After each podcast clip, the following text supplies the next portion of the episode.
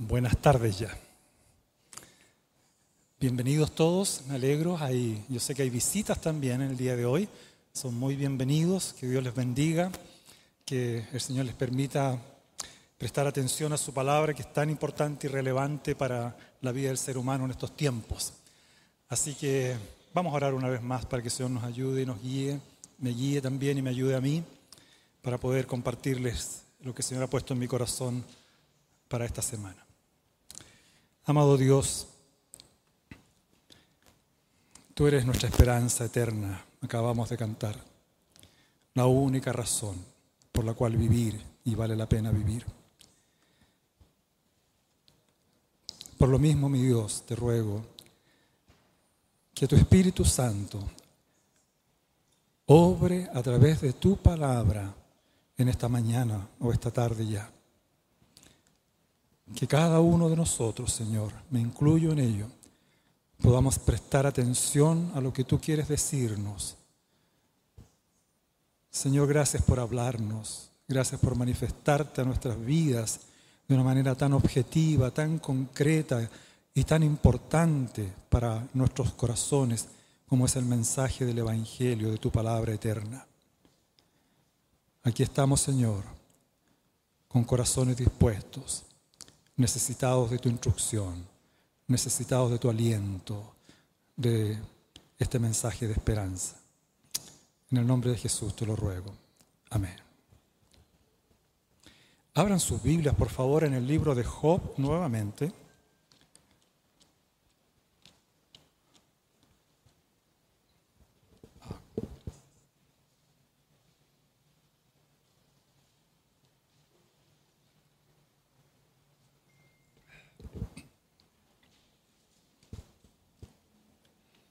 Vamos a leer del versículo 6 hasta el capítulo 2, versículo 10. Es una lectura un poco larga, pero importante para poner en contexto lo que voy a decir en esta mañana.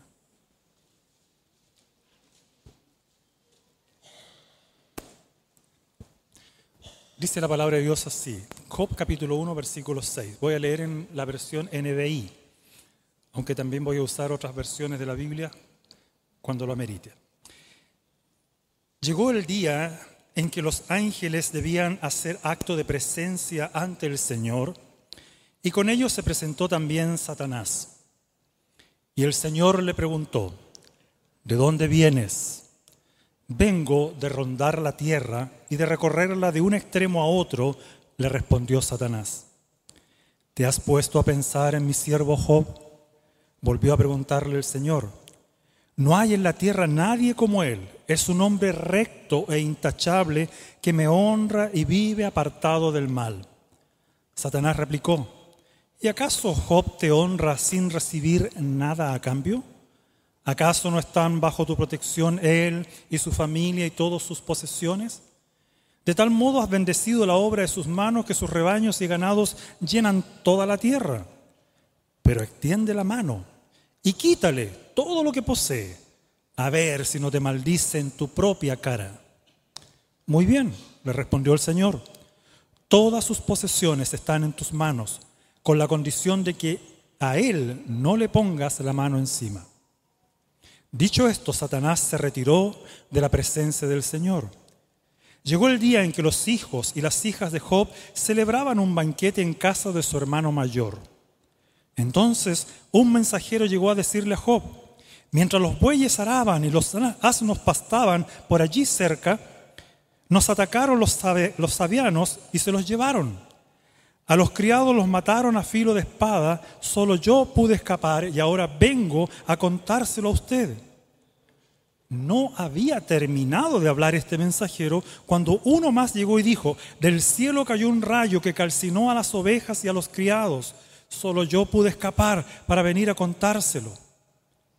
No había terminado de hablar este mensajero cuando otro más llegó y dijo, unos salteadores caldeos vinieron y dividiéndose en tres grupos se apoderaron de los camellos y se los llevaron a los criados, los mataron a filo de espada.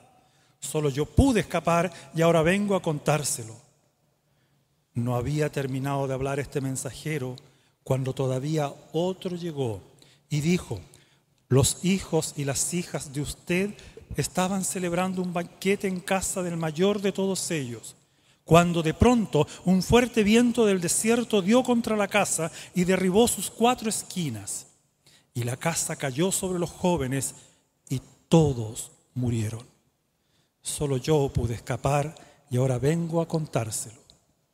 Al llegar a este punto, Job se levantó, se rasgó las vestiduras, se rasuró la cabeza y luego se dejó caer al suelo en actitud de adoración. Entonces dijo, desnudo salí del vientre de mi madre y desnudo he de partir.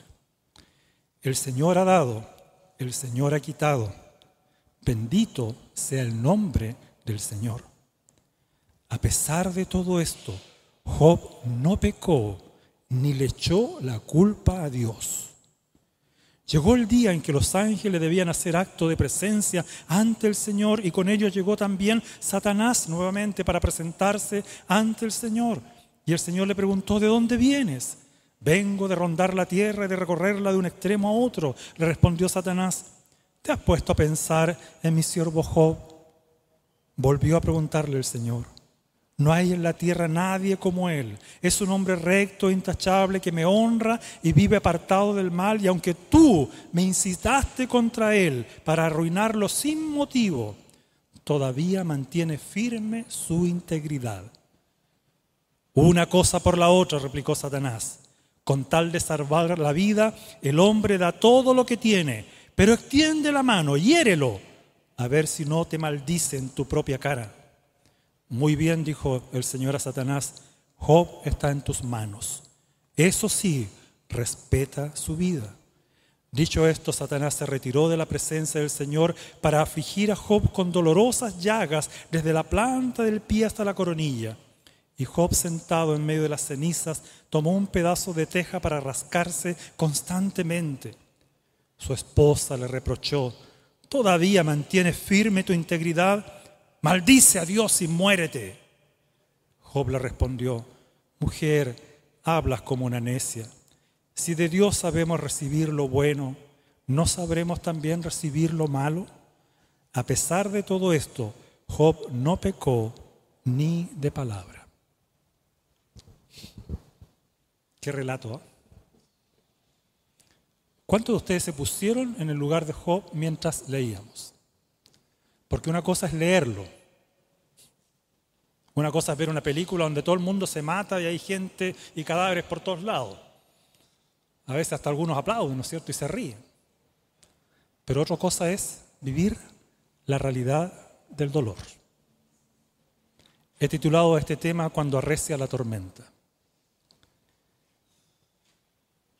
Joaquín era un niño de como ocho años. Un día salió sin permiso a andar en bicicleta con unos amigos. Al llegar a una esquina, su bicicleta, que no tenía frenos, no alcanzó a detenerse justo cuando un camión giraba. Le pasó encima y lo mató instantáneamente. El dolor, hermanos, de esta tragedia embargó con una pena inimaginable a sus padres. Padres que yo conozco personalmente, con los cuales me crié en la iglesia desde pequeño. Me tocó participar en los funerales de Joaquín. Personalmente fue uno de los funerales más difíciles para mí.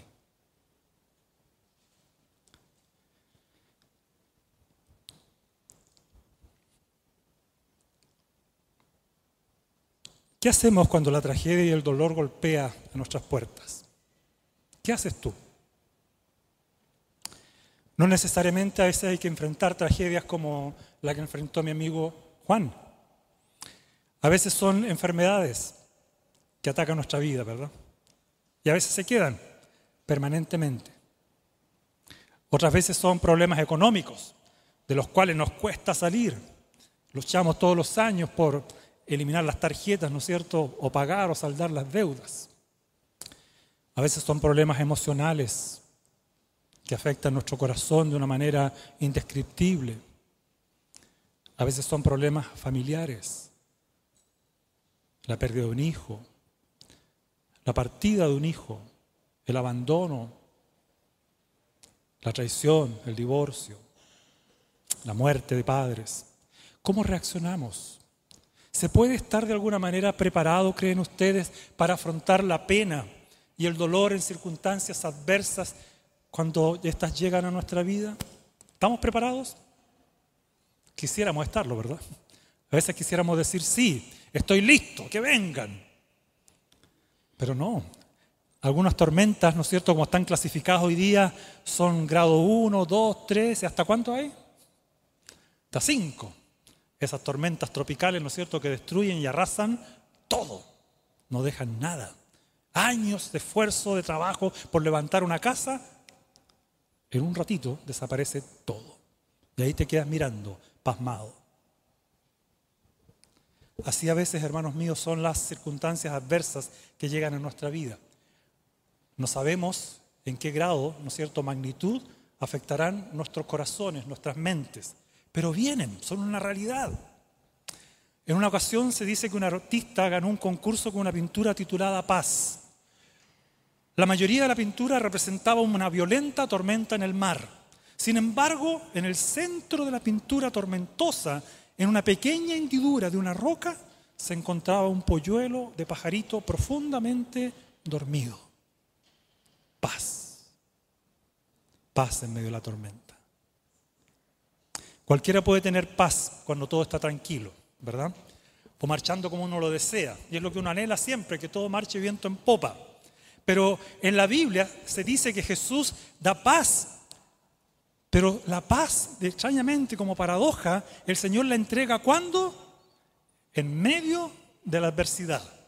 En Juan capítulo 16, versículo 33, el Señor dice, estas cosas, por favor escucha bien, estas cosas os he hablado. Jesús está hablando, Jesús está entregando un mensaje con un propósito. Jesús no habla por hablar. Y espero que hoy día ustedes no hayan venido a escuchar a alguien solo para escuchar a un orador. hablar por hablar. No, espero que no. Estas cosas os he hablado para que en mí tengáis paz. En el mundo, dice Jesús, lo manifiesta como una realidad, tendréis aflicción, pero confiad. Yo he vencido, dice Jesús, al mundo. En pocas palabras, yo agregaría otro yo soy. Jesús dice, yo soy tu paz. Yo soy tu paz. ¿Sabes lo que implica eso, hermano mío? Amigo, la enseñanza general de la Biblia es que los creyentes pueden tener gozo y paz en medio de las mayores adversidades de la vida. Y estas cualidades dependen solo de dos aspectos de suma importancia. El primero es cómo está mi relación con Jesucristo, cómo está mi relación con Dios y en segundo lugar, de la obediencia a los mandamientos de Dios. Busquen por favor en Juan capítulo 15. Juan capítulo, no, sin perderse de Job, por favor. Vayan al Evangelio de Juan.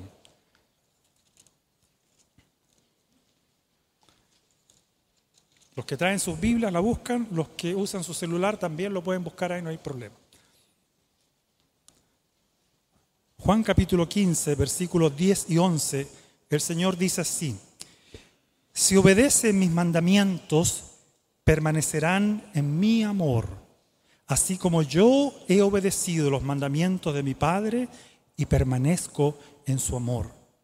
Les he dicho estas cosas para que tengan mi alegría y así su alegría sea completa. Una pregunta, al empezar con esta introducción solamente, ¿Ustedes están captando de qué depende el gozo, la alegría y la paz? Yo podría dejar el sermón hasta aquí y basta. Suficiente. ¿De qué dependen? A lo mejor el pastor va a decir algo más adelante cuando, ¿no es cierto?, el Señor que te va a bendecir, te va a multiplicar y te va a dar... No, yo no soy un predicador de la prosperidad. No, al menos no de la material. Quiero predicar sobre la prosperidad de tu alma porque de eso depende nuestra verdadera alegría, gozo y paz. Como podemos ver, estimados, cuando podemos ver y leer en la vida de Job, y volviendo a Job, por favor, ah, vemos en él un carácter y una actitud hacia la vida incluido lo material y lo familiar, que eran algo interesante. Estaban basadas en qué cosa? En su temor a Dios y en el vivir apartado del mal. Es decir, era un hombre cercano a Dios. Era consciente de que Dios estaba con él todos los días. No hacía ninguna cosa, no miraba para ningún lado, no tocaba, no caminaba sin ser consciente de que Dios estaba observándolo. Estaba ahí. Esto también hacía, ¿no es cierto?, que él viviera apartado del mal. ¿Cómo se puede vivir apartado del mal si no se sabe qué es el mal o no? La única manera, al menos los cristianos lo creemos, es por lo que dice la Escritura. En mi, en mi corazón he guardado tus dichos para no pecar contra ti, decía el salmista. La única manera de saber qué está bien y qué está mal es la palabra de Dios como referente para nuestras vidas. En una sociedad relativista como la nuestra, donde cada persona crea su propio entorno de bondad y maldad o hace una definición de la bondad y la maldad según sus criterios personales, nosotros no somos subjetivistas en eso. Creemos en la objetividad, ¿no es cierto?, de nuestra vida basada en la escritura que determina qué está bien y qué está mal. Y Job era un hombre temeroso de Dios, conocía quién era Dios y sabía también de su palabra. Es decir, su relación con Dios era tan vital y lo manifestaba en una obediencia constante a los mandamientos del Señor. Por esta razón, al llegar a este punto de la vida de Job, nos vamos a introducir de lleno a observar y analizar la clase de sufrimiento que le tocó enfrentar a este hombre que vivía, ¿no es cierto?, en esta condición o en esta relación con Dios. Veremos un cambio radical en la vida de este hombre. La tranquilidad va a ser roto por una tormenta grado 5 a su vida. La paz va a ser destruida por el dolor al punto, ¿no es cierto?, que el Señor va a tocar lo más preciado para él. La vida de sus diez hijos. Les acabo de hablar de un hermano y amigo que perdió a su único hijo. Hasta el día de hoy han pasado más de diez años. Siempre lo recuerda ha escrito tres libros al respecto para ayudar a otros también a superar la pérdida de un hijo. Uno. Pero aquí estoy hablando de diez hijos. ¿Podrías tú soportar eso? ¿Todos tus hijos? A Juan le queda uno hoy día, que ya es un hijo adulto. Joaquín hoy día tendría entre 18, tal vez 19 años. Veremos un cuadro, hermanos, vívido de cómo llegan los problemas a la vida cotidiana de este hombre, de un día para otro. Problemas que no dan aviso y aún, ¿no es cierto?, ni siquiera han sido llamados, nadie los solicitó. Problemas que no respetan en nada la vida de este hombre. Problemas que manifiestan la actividad satánica con todo su furor tras el escenario, de lo cual Job ni siquiera sabía nada. Lo más doloroso de todo, hermanos y amigos, es que Job debe enfrentar todo esto. Y esto yo creo que a lo mejor fue lo más difícil. Durante mucho tiempo, durante todo este tiempo de pruebas, Dios no habló nada. Nada. Jamás escuchó la voz de Dios Job. Job vive a tientas en medio de la oscuridad, en un valle de sombras, sin saber o ignorando que tras su vida se libra una lucha cósmica en donde Satanás ha desafiado a Dios y persigue como fin desacreditar la obra de gracia que el Señor ha hecho en la vida de este hombre. Entre tanto, Job se pregunta, y seguramente muchos nos hemos preguntado, y muchos también, otros también se han preguntado cada día, ¿le interesa a Dios mi sufrimiento cuando estoy con toda la pena que desgarra mi corazón? Al ver el relato de las pruebas sufridas por Job, la proporción de estas es de una magnitud asombrosa. Como dice el versículo 13 del capítulo 1, miren, llegó el día en que los hijos y las hijas de Job celebraban un banquete en casa de su hermano mayor. En el transcurso de un día empieza el relato aquí, ¿qué cosa? Cuatro acontecimientos seguidos, ¿sí? Lo atacan unos sabeos, vienen otros, ¿no es cierto? Viene una tormenta que derriba la casa, muere su ganado, mueren sus sirvientes, pierde todo lo que había ganado. Y era el hombre más reconocido del Oriente en la época. ¿Se pueden imaginar? Era un Rockefeller, tal vez, un rico. un hombre poderoso. Y lo perdió así, todo. Analiza y a veces piensa, hermano mío, ¿por qué a veces Dios nos quita algo? ¿Por qué Dios quita a veces algo? Su enorme cantidad de animales y con todo ello la fuente, sus riquezas, incluyendo sus criados, etcétera, etcétera. Y al otro día otra cosa, y al otro día otra cosa. No terminaban los señores de llorar cuando le vienen con otra noticia y el hombre queda desarmado, desarmado con una depresión, con una angustia, tirado en el suelo, llorando a mares, con ceniza sobre su cabeza, un cuadro, pero que yo creo que nosotros no podemos imaginar. Con esto no estoy diciendo que la pena que tú puedas estar viviendo hoy, o que has vivido durante la semana, o que vivirás más adelante, no tiene su lugar a los ojos de Dios. Sí la tiene. Dios recoge en una redoma nuestras lágrimas cada una las cuenta. Para el vale. Lo único que le va quedando a Job después de todo esto, porque al final también se le quita la salud, siempre. Si no estamos preparados para esto, si no reconocemos esta verdad que está en la Biblia, y ustedes dirán, pero ¿cómo entonces, si uno viene a Dios, viene buscando refugio, viene buscando vida, viene buscando vida plena, abundante, gozo, alegría y todo? Saben que hay muchas concepciones que a veces nosotros traemos de esa puerta hacia afuera cuando entramos a escuchar el mensaje de la Biblia que no son bíblicas, que no son definidas según la escritura, son definidas según lo que el mundo ha pensado e ideado de Dios. Y no podemos crearnos un Dios a nuestra imagen sin sufrir las consecuencias. A veces la decepción de no entender realmente cómo funciona, cómo funciona el Evangelio. El reformador francés Juan Calvino, comentando de la forma en que Job actuó y no actuó frente a su sufrimiento, dice, por lo cual es bueno para nosotros, dice, el tener tales ejemplos, pues nos muestran que ha habido otros hombres tan débiles como nosotros que no obstante han resistido tentaciones y han continuado firmemente en obediencia a Dios, aunque Él los haya azotado y esto aún de forma extrema. De manera que tenemos aquí un excelente espejo ante lo cual debemos mirarnos. Job es un ejemplo para nuestras vidas. ¿En qué consiste, hermanos, por lo tanto, el sufrimiento? El sufrimiento es no, es no recibir, perdón, es recibir, disculpe, lo que no queremos. Porque alguien, le, ¿alguien quiere sufrir? ¿Le gustaría a alguien sufrir ahora? Yo creo que a nadie. Pues una pregunta, obviamente, ¿no es cierto? Que de la respuesta es no, para nada, le hacemos el quite a todo eso. Entonces el sufrimiento, ¿no es cierto?, consiste en recibir lo que no queremos. Y esto puede ser parte de la vida de todo creyente.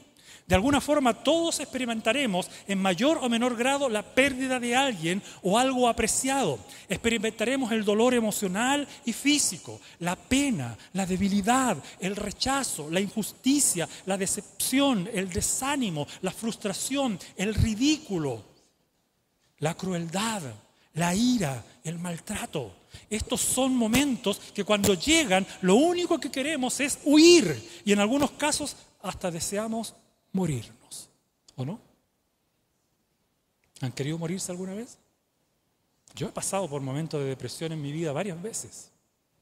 Algunos me han durado meses, literalmente meses. Que si no me hubieran visitado amigos, que mi esposa yo sé que llamaba ocultamente, para alentar mi corazón, a lo mejor todavía estaría postrado en cama. Yo soy tendiente a la depresión, por si no lo saben. He luchado con eso toda mi vida. Pero aquí estoy, por la gracia de Dios, nada más. No, he visitado nunca un psicólogo, por la gracia de Dios, nada más. Así que no soy el mejor ejemplo, por supuesto, cuidado. Voy a hablar de uno mejor acá. Siempre hay uno mejor. ¿A qué tipo de creyentes le acontecen estas cosas, el sufrimiento? A veces, hermanos míos y amigos, les acontecen a los que más aman a Dios, a los que más obedientemente le sirven, a eso a veces les llega más duro todavía. Entonces alguno dirá de los que están aquí, ah, entonces voy a entrar con cuidado a esta iglesia. No me y, no es, no es mentira que muchas personas viven a veces su cristianismo, como decimos nosotros, a media. ¿Por qué? Porque saben lo que puede venir, ¿sí o no? Pero por otro lado desconocen la bendición que hay detrás del sufrimiento a veces. Cómo Dios realmente nos hace crecer a una estatura y nos usa de una manera tan gloriosa. Cualquier seguidor de Jesucristo está expuesto y es llamado a soportar aflicciones. Por supuesto que estas no son comparables con lo que Job sufrió, y mucho menos, ¿no es cierto?, a las que sufrió nuestro propio Señor Jesucristo en la cruz. Todavía los teólogos no alcanzan a dimensionar lo que significó, ¿no es cierto?, cuando Jesús gritó, Señor, Dios mío, ¿por qué me has desamparado? Y cae todo, ¿no es cierto?, toda la ira de Dios sobre la vida de Jesús que carga los pecados del mundo. Es algo que yo no alcanzo a dimensionar. Pero la Biblia dice que fue algo tremendo. ¿Cómo salir victorioso ante las pruebas? ¿Cómo salir victorioso, ¿no es cierto?, ante las tormentas que se ciernen sobre nuestras vidas. Solo aquellos creyentes que no pierden de vista a Jesucristo, estos acontecimientos no los van a sorprender demasiado. Primera de Pedro 4:12 lo dice la Biblia, lo enseña, lo advierte. Dice, amados, no os sorprendáis del fuego de prueba que os ha sobrevenido, como si alguna cosa extraña os aconteciese. El sufrimiento no debería ser algo, que dice la Biblia, extraño, ajeno. Debería ser reconocido como qué? Como necesario y parte de nuestras vidas. Uno de los amigos de Job, llamado Elifaz, más adelante acertó al decir, como las chispas se levantan para volar por el aire, así nace para la aflicción. Job 5.7. ¿Sí o no? Como algo tan natural. Ahí viene. Job va a comprender más adelante en su vida, como Pablo muy bien lo expresa en 2 Timoteo 3:12, que el que quiere vivir piadosamente como Job vivía, va a padecer persecución humana o satánica direct- directamente, como en el caso de Job. Porque a veces nosotros decimos, oh, nadie me ha perseguido, vivo en un país libre, gracias a Dios por eso. Hay otros países, ¿no es cierto? Hoy día creo que Tailandia es el país número uno hoy día en persecución donde los cristianos realmente sufren el embate del enemigo humano, pero lo peor es que detrás de todo eso, ¿quién está? Y siempre está Satanás. Y tú dirás, aquí en mi país yo no sufro persecución. Sí, pero hay un enemigo que anda como león rugiente buscando devorarte. Por esta razón, el preguntar por qué no debería ser con una actitud de sorpresa, sino de resignada previsión, porque Dios así lo advierte. Deberíamos con sorpresa preguntar por qué cuando todo está en calma. Ahí sí que deberíamos preguntar por qué. Porque lo otro, la Biblia dice que va a estar. Entonces, cuando todo marche tranquilo en tu vida, pregúntate, ¿por qué? ¿Qué pasa? ¿Por qué está todo tranquilo? ¿Por qué no me pasa nada malo? Deberíamos entonces, hermanos, entender que solo en el cielo habrá paz y quietud por completo para nuestras vidas, como lo vaticina, ¿no es cierto?, profetiza Apocalipsis, sin llanto, ni lágrimas, ni dolor. Pero para esta tierra, para este mundo que está bajo el pecado, debemos ser previsores ante el sufrimiento y prepararnos, dice la Biblia, para cuando venga el dolor. Un teólogo, J.I. Packer, un anglicano, nos da una explicación sobre los sufrimientos en la vida cristiana bajo el principio de la ley de la cosecha. Y basado en Juan capítulo 12, versículo 24 al 26, que dice, si el grano de trigo no cae en la tierra y muere, queda solo. Pero si muere, lleva mucho fruto. Ante esto, Packer nos dice, cada experiencia de dolor, cada pena, frustración, decepción, ¿no es cierto? Y de ser herido por los demás es una pequeña muerte. Cuando servimos al Salvador en nuestro mundo, hay que morir muchas, dice, de tales muertes. Pero lo que se nos pide es que perseveremos, pues Dios santifica nuestra perseverancia de forma que dé fruto en la vida de otros. ¿Cómo tú sabes si el día de mañana Dios usará tu dolor para consolar a otro? Porque con la misma consolación con que somos consolados, dice Pablo en Corintio, así debemos consolar a los demás. Ahí hay una razón por la cual sufrimos, una realidad, para poder, ¿no es cierto?, tener empatía con aquel que también sufre alrededor nuestro. No hay duda que Pablo fue uno de los apóstoles que más habló sobre este particular y quien sufrió en carne propia el dolor, pero que sin embargo también aprendió, como dijo en Filipenses 4:11, yo he aprendido a contentarme cualquiera sea mi situación. Cualquier circunstancia, yo he aprendido. Son lecciones de vida. Son lecciones de vida. Se aprenden se aprende. Sin duda que debemos continuar en el proceso de asimilar estas verdades y a veces no hay otra forma que no sea pasando, como dice Salmo 23, por el valle de sombra y de muerte, como Job lo experimentó. Y aunque Job no lo sabía, sabía también, seguramente más adelante lo aprendió, porque este salmo se escribió mucho después de la vida de Job. Job es uno de los primeros patriarcas en la historia y es el libro más antiguo de la Biblia, o que relata lo más antiguo de la Biblia. Lo que Job no sabía era que Jehová era su pastor y ahí estaba a pesar del dolor.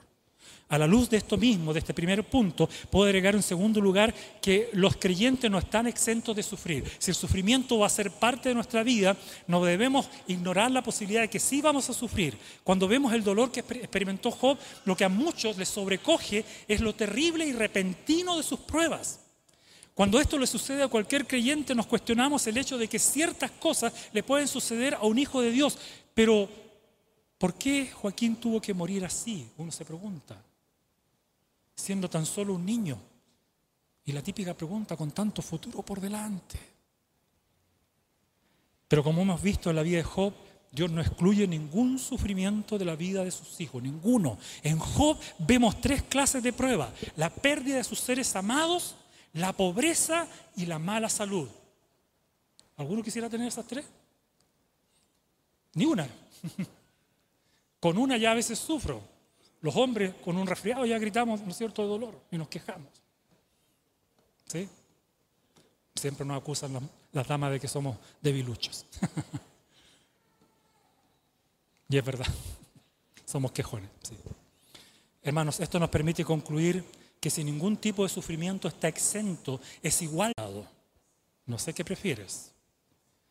Pablo, como dije anteriormente, sufrió muchas penalidades y muchos de sus compañeros, como Trófimo, Epafrodito, estuvieron enfermos y Pablo nada pudo hacer por ellos, dicen varios relatos de la Biblia. Y seguramente su corazón se entristecía por poder orar, poner las manos encima y que se sanara. No se sanaron. Estaban enfermos. Tuvieron que vivir con la enfermedad. Nos guste o no nos guste, esa es la realidad de lo que la Biblia enseña. La, Biblia no nos habla de parar de sufrir. La Biblia no nos habla de eximirnos de cualquier tipo de dolor. No. Nuestro propio Señor Jesucristo conoció en carne propia el dolor y en la, la Biblia dice que Él era justo como ningún otro. Pero sin embargo sufrió. Un tercer aspecto que quiero mencionar es que el sufrimiento no siempre es un castigo por el pecado. Ojo con esto, ¿ya? Ojo con esto. Job, a diferencia de sus amigos, dice que el sufrimiento no siempre es un castigo divino y por ende no necesariamente hay pecado a veces detrás del sufrimiento. Pero los amigos de Job dirán que la aflicción siempre es un castigo divino, impuesto en proporción a los pecados del ser humano. Esos son los amigos. ¿ya?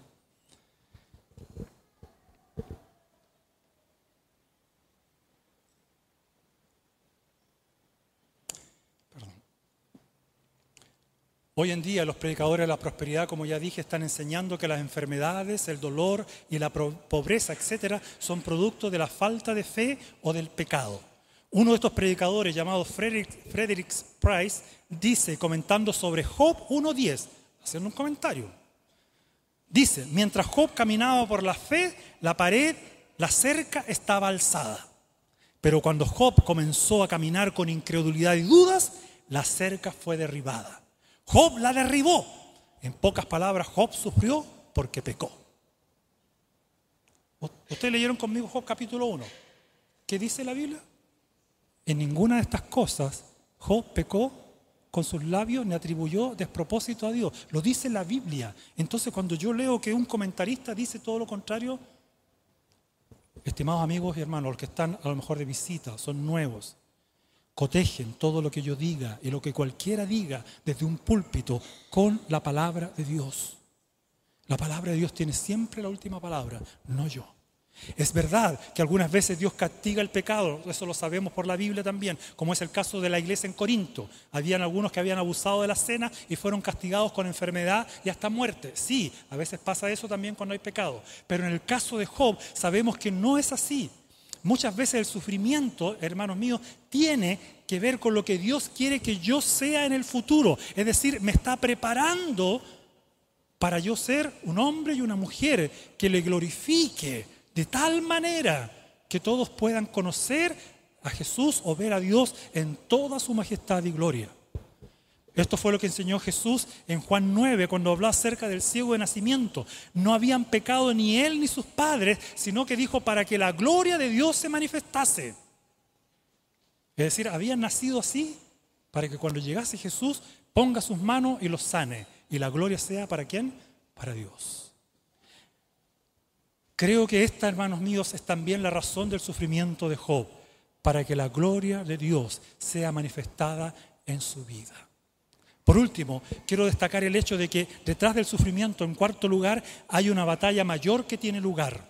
El famoso primer ministro teólogo holandés, Abraham Kuyper, del año, estamos hablando de principio de 1900, escribió en cierta ocasión un comentario sobre Efesios 6 y la armadura del cristiano que debe usar, diciendo, si por un momento se corriera la cortina y el mundo espiritual que hay detrás de ella fuera visible, sería expuesta ante nuestra vista espiritual una lucha tan intensa, tan convulsiva, barriendo todo lo que hay a su alcance, que la batalla más feroz jamás librada en la tierra parecería en comparación un simple juego. No aquí, sino allá arriba. Allí es donde se libra el verdadero conflicto. Estos últimos tiempos han ahondado otra vez en pregunta si hay vida extraterrestre. Y empiezan a aparecer los ovnis, empiezan a aparecer la historia, y lo leo por aquí, lo leo por allá. Todo el mundo anda fascinado con el tema. Yo creo que hay vida extraterrestre. Claro que la hay. Harta. Aquí lo dice. Una vida espiritual que tú no te imaginas. A propósito, y estos juegan con nuestras percepciones también juegan con nuestras percepciones. Desvían nuestra atención de la verdadera vida, de lo que realmente significa, ¿no es cierto?, tener vida. Existen dos errores que debemos corregir al tocar este punto, por si acaso. Primero, nunca exageremos la actividad satánica. Es decir, no andemos viendo, como dicen por ahí en cada esquina, una bruja o un brujo. ¿Ya? No, no, no funciona así la cosa. Pero tampoco subestimemos el poder de Satanás. Esos dos errores hay que evitarlos hay que guardar los equilibrios. En cuanto a lo primero, debemos observar, podemos observar el pasaje Colosenses 2.15 que dice, y despojando a los principados y a las potestades, los exhibió públicamente, triunfando sobre ellos en la cruz. Así es correcto pensar, como dice 1 Juan 4.4, que el poder del Espíritu Santo que está en nuestros corazones es mayor que el de Satanás. Y en el caso de Job, el actuar de Satanás es solo permisivo, como leímos, todo al final y al cabo está bajo el control de Dios, de principio a fin. Aunque Job parece que tiene una tragedia cernida sobre su vida y todo perdió el control, al final Dios lo tiene en su mano, lo tiene allí, no, no se lo han arrebatado. Algo que dice Romanos, ¿quién nos apartará del amor de Dios? Tribulación, angustia, peligro, desnudez, espada, ¿Algo? Nada. Nada. En cuanto al segundo error, debemos recordar que la Escritura es enfática al decirnos que no tenemos lucha contra sangre y carne, sino contra huestes espirituales de maldad, o como dice 1 eh, Pedro 5.8, Satanás es un adversario que como león rugiente busca destruirte y devorarte. Yo sé que esta parte fue un poquito más, tal vez seca, pero es importante que la asimile en tu corazón porque ahora al concluir quiero decir algunas cosas importantes también. Podemos concluir diciendo entonces a la luz de lo que hemos visto que debemos mantener una correcta perspectiva sobre el acontecer doloroso en la vida de Job. El diablo es solo parte de la escena. Dios es quien tiene el control y el poder absoluto de la vida de Job, no Satanás. Así lo afirmó Jesús ante Pilato en Juan capítulo 19, versículos 10 al 11, al decirle a Pilato, ninguna autoridad tendrías contra mí si no te fuese dada desde arriba. Y Job así lo entiende al decir en Job 2.10, recibiremos de Dios el bien y el mal no lo recibiremos. Escucha bien, joven, hermano, hermana, adulto. Recibiremos de Dios el bien. Encantado, ¿verdad? Las bendiciones son siempre bienvenidas. Pero Job dice, también debemos darle la bienvenida al mal. Al mal. Porque ¿quién lo está enviando? Dios. ¿Sí? ¿Cómo? Pero Dios no es autor. Sí, no es autor del mal. Pero indirectamente, ¿no es cierto? Que utiliza a Satanás para el mal. Pero Él lo autoriza. Él está, ¿no es cierto?, en control. Y lo permite para el bien, aunque parezca raro. Dios permite el mal para nuestro bien. Lo segundo que quisiera dejar en sus mentes y corazones es que debemos incrementar, queridos, cada día una profunda relación con Dios y una obediencia a sus mandamientos motivada por el amor, siempre. Estos aspectos serán claves a la hora de afrontar las pruebas y el dolor en nuestra vida y una manifestación de la prioridad que tiene Dios para tu vida y para la mía. Cuando hacemos un ídolo de cualquier cosa, ya sean cosas materiales o personas, esto hará que se incremente el dolor en nuestra vida. Y cuando esto nos sea arrebatado, obviamente no habrá consuelo para nuestra vida. ¿Por qué? Porque ese ha sido nuestro objeto de adoración. ¿Sabes por qué sufren algunos más que, otros? Porque ese es su ídolo y le ha sido quitado. Ese fue el contento para su vida, el gozo de su vida, y le fue arrebatado. Hoy día vivimos en una sociedad idólatra, ¿o no?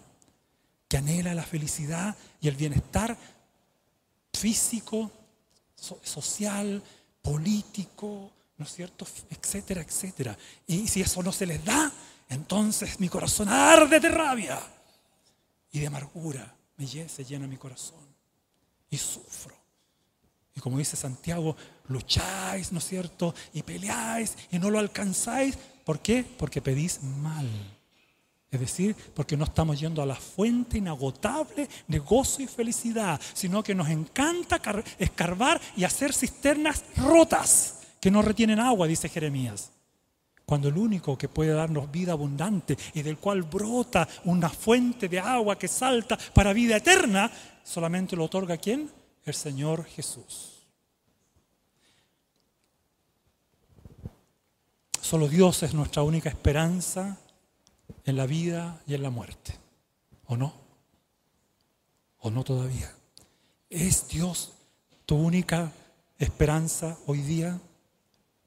Si te fuese arrebatado algo, si tú partieras hoy mismo tú a la presencia de Dios, ¿realmente tienes la seguridad de que Jesús es tu única esperanza de vida? Está en juego tu eternidad. Y el Señor te llama te llama a Él, a sus pies. Arrepiéntete, búscame de todo corazón, vive para mí. Yo soy la única razón por la cual vale la pena vivir. Aferrémonos a esta, esta verdad, queridos, que la Escritura nos entrega y desarrollemos un carácter que nos permita afrontar los desafíos de esta vida con valor, con paz y con gozo verdadero. Santiago 5, 7 y 11 nos dice, por tanto hermanos, tengan paciencia hasta la venida del Señor. En verdad consideramos dichosos a los que perseveraron. Ustedes han oído hablar de la perseverancia de Job, hoy día lo acaban de oír.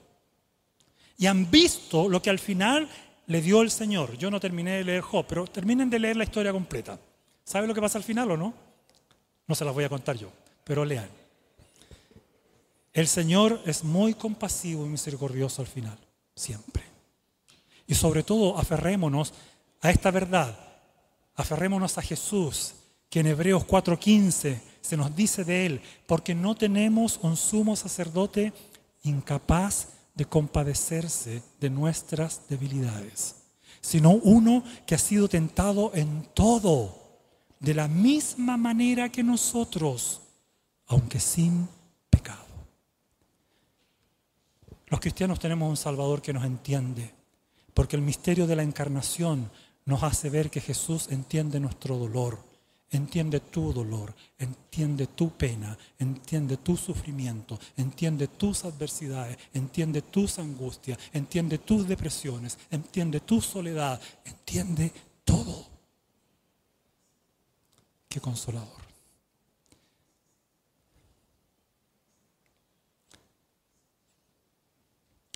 Ha sido un mes doloroso para mí y mi familia. Muy doloroso. No se imaginan. Pero aquí estamos. Porque hay un Dios que sostiene nuestras vidas. Un Dios que me permite preguntarte cómo estás y alentar tu corazón, a pesar de que el mío muchas veces también está roto. Pero no me mires a mí. Mira a Jesús, que entiende, no es un sacerdote incapaz, es un sacerdote compasivo, un sacerdote que entiende tu debilidad, entiende todo y te sostiene con su mano poderosa. Amén. Ore.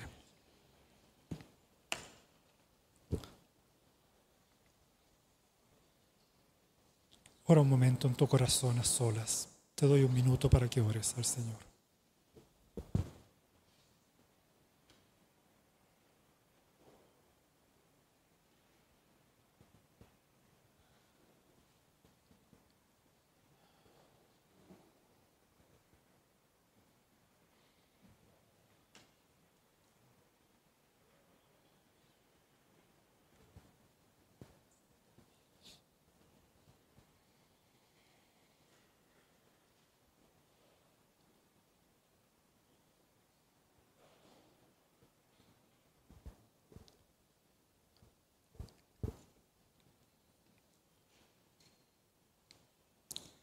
Señor, presentamos ante ti completamente desnudos, con un corazón abierto, que reconoce su debilidad. Reconocemos, Señor, nuestras flaquezas, reconocemos nuestras penurias, nuestros dolores. Reconocemos nuestros pecados también que muchas veces nos ocasionan e incrementan el dolor. Pero Señor, damos gracias porque tenemos un sumo sacerdote tan magnánimo, tan compasivo, tan tierno, que nos mira con comprensión, que muchas veces no nos reprocha pero que nos hace mirar, mirarte a ti, buscarte a ti, nuestra única fuente de consuelo, nuestra única fuente de esperanza, nuestra única fuente de fortaleza en medio de las debilidades, nuestro único refugio cuando arrece la tormenta, el verdadero amigo que nos sabe consolar el verdadero esposo y la esposa que nos apoya. Señor, tú eres todo para nosotros. Nada más deseamos en esta tierra, sino solo a ti, Señor. Y perdónanos cuando hemos hecho ídolos de tantas cosas en este mundo, en esta vida. Tu creación es hermosa, dice tu palabra, pero todo ello señal o señala solamente a ti y a tu gloria. Y tú dices que no debemos cambiar tu gloria, porque eso trae más dolor para nosotros. Ayúdanos, Señor, a seguir incrementando nuestra relación contigo, a verte en toda tu gloria y majestad, a conocerte cada día más con intimidad, pero una intimidad vital, una intimidad, Señor, que nos permita dialogar y conversar contigo en oración cada día o escuchar tu palabra, tu voz hablando.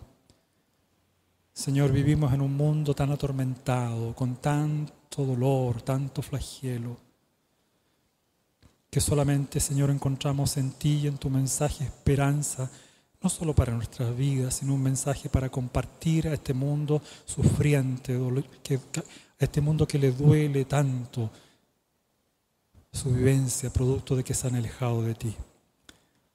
Señor, haznos comunicadores eficaces de este evangelio de esperanza, de este mensaje de vida. Gracias, Señor, por hablarnos una vez más este, esta tarde. Gracias por tu palabra. Gracias por tu Espíritu Santo que habla en nuestros corazones. Ayúdanos, Señor, a afianzar nuestra confianza, nuestra fe en ti y a estar preparados para cuando venga la tormenta. Y saber, Señor, que tú estás con nosotros en la barca, que no nos abandonas, que estás ahí, Señor, en los valles de sombra y muerte inclusive. Da consuelo a los hermanos y hermanas que han estado sufriendo el último tiempo. Señor, trae paz y alegría a nuestros corazones renueva nuestras fuerzas, permítenos seguir adelante mirándote solo a ti, nuestra única esperanza de gloria, nuestra única fuente de gozo. En Cristo Jesús, nuestro Salvador, oramos. Amén.